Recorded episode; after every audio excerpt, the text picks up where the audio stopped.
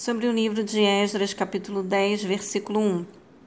Enquanto Esdras orava, confessando e intercedendo pelo povo, prostrado diante da casa de Deus, uma grande multidão de israelitas, homens, mulheres e crianças, reuniram-se em volta dele. Eles também choravam e se lamentavam pelo erro cometido. Análise. A oração humilde e sincera, disposta a fazer a vontade de Deus, é sempre eficaz. E a oração de Esdras obteve a aprovação de Avé. A solução não foi obra nem decisão de Esdras, mas sim sugerida pelo próprio povo, inspirado e movido pelo Espírito de Deus em resposta à oração. A primeira atitude de um coração que confia em Deus é a firme disposição de fazer o que é certo e, se possível, corrigir erros do passado. Tiago, capítulo 5, versículo 16.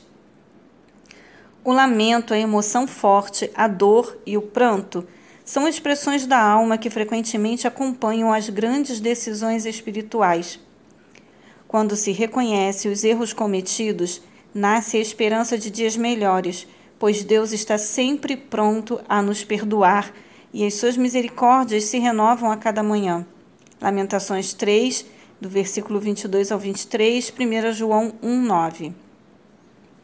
Essa mão sempre estendida de Deus para nos aceitar de volta, perdoar e purificar, nos permite tomarmos o seu próprio exemplo, exemplo e celebrarmos nossa aliança com Ele.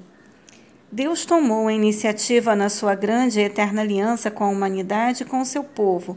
Gênesis capítulo 12, do versículo 1 ao 3 capítulo 13, do versículo 14 ao 17, capítulo 15, do versículo 12 ao 16.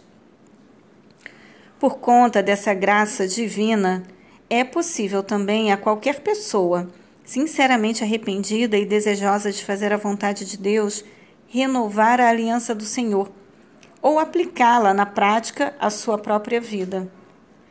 Jamais, em hipótese alguma, um crente, uma pessoa que crê em Deus, deveria se envolver em matrimônio ou sociedades com pessoas não verdadeiramente crentes em Yahvé, Deus, Pai de Jesus Cristo, o Messias.